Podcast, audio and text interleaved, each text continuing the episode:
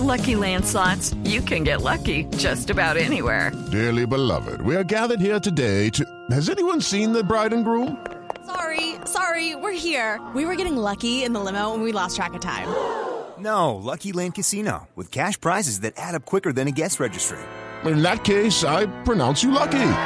Play for free at LuckyLandSlots.com. Daily bonuses are waiting. No purchase necessary. Void were prohibited by law. 18 plus. Terms and conditions apply. See website for details.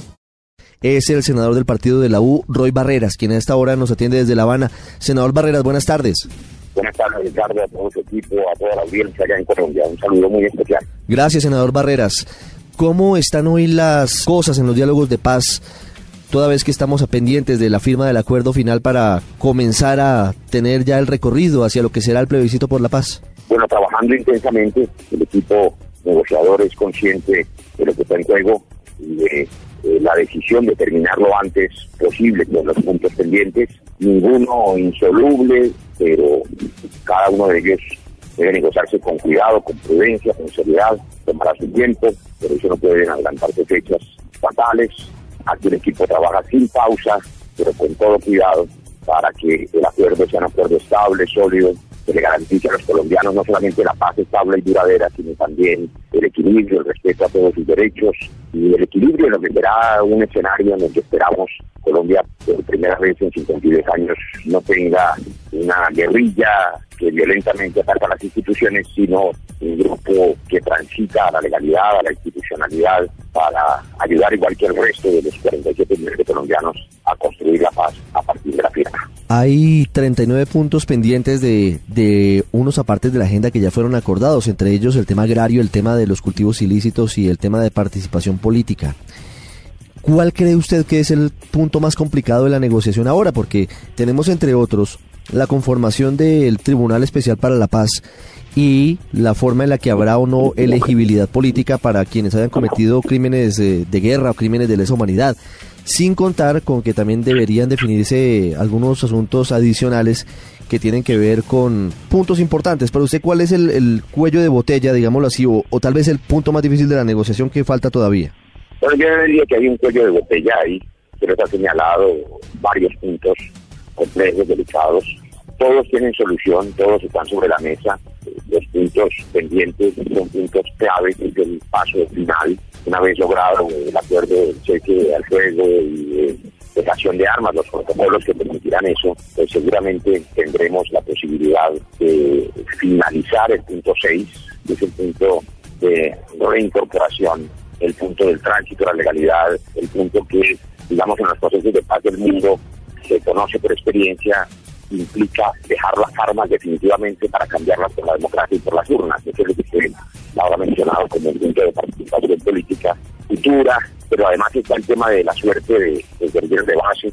El protocolo de Ginebra establece para el mundo entero, por supuesto, la amnistía más amplia posible para los guerrilleros de la base, los comandantes de las guerrillas y quienes han tenido responsabilidad de delitos internacionales pues están ya acordados en el punto de respeto a las víctimas y lo que llamará la justicia penal especial y uh, acudirán ante los tribunales de justicia transicional, pero falta la definición de los guerrilleros de base, que es un proceso indispensable para que puedan moverse hacia las zonas y dejar las armas teniendo su seguridad jurídica. Eso, entre otros puntos eh, logísticos de implementación de los acuerdos, la movilización preliminar hacia las zonas, el despliegue de Naciones Unidas, la seguridad de estas personas para que no vaya a ocurrir ningún tipo de percance eh, militar o de percance indeseable en estos tránsitos, en estos corredores de seguridad. Hay toda una movilización en estas semanas para lograr éxito final. Yo creo que los últimos puntos son los más delicados, pero también los más claros. Esperemos que pueda terminarse en unas semanas, Dios mediante. El significado de la aprobación de la Corte del plebiscito por la paz, ¿qué le puede dar a los colombianos? ¿Cuál es su importancia? Pero Ricardo, es una muy buena noticia para la paz, para la democracia, porque es la primera vez en la historia de Colombia que un proceso de paz será consultado a los ciudadanos, a quienes nos escuchan hoy. Nadie tiene memoria, nadie recuerda que le hayan preguntado su opinión sobre, por ejemplo, el proceso de paz con los paramilitares, del gobierno del presidente Uribe, o en ninguno de los gobiernos anteriores. Ningún presidente nos permitió nunca nuestra opinión sobre el proceso de paz con el M-19, el EPL, Quintín Lame. Todos los presidentes de buena fe intentaron hacer la paz con estos grupos, pero de espalda a los colombianos.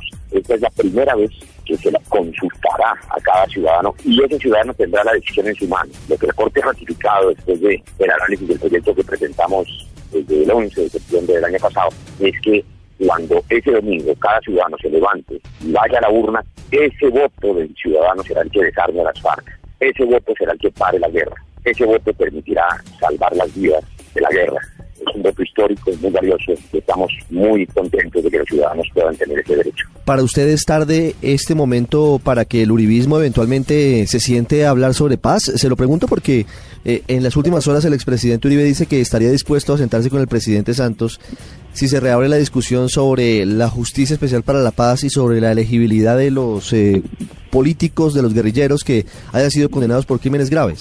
No, nunca es tarde para que la paz sea de todos y para que comprendamos que la construcción de la paz, como el presidente Santos expresó en carta abierta hace unos días, el presidente Uribe debe tener un compromiso de todos, pero sin llamarse engaños. Lo que ha dicho el presidente Uribe eh, en las últimas horas es que él está dispuesto a conversar si se reabren los capítulos de impunidad y elegibilidad. Y esos debates, esos capítulos simplemente no existen.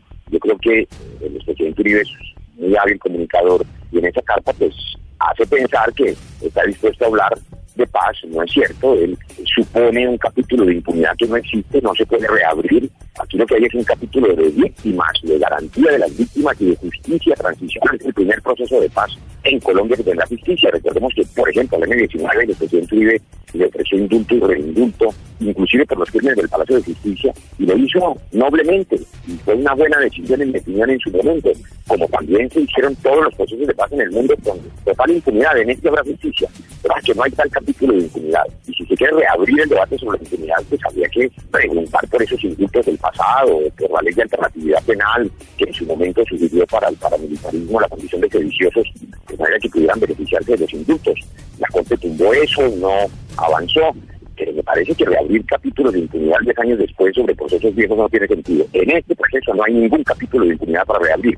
Lo que sí es la puerta abierta para todos aquellos que quieran ayudarnos a construir la paz a partir de la firma, porque es que la firma, el final del proceso es el comienzo de la construcción de la paz. Y en eso sí necesitamos a un hombre tan importante como el presidente Uribe y a los millones de colombianos que todavía tienen dudas, pero que espero cuando llegue el momento le den un chancecito a la paz. Le hemos dado 52 años de oportunidades a la guerra, hemos dado una oportunidad a la paz que va a salir bien. Senador Roy Barreras, muchas gracias. Bueno, con mucho gusto.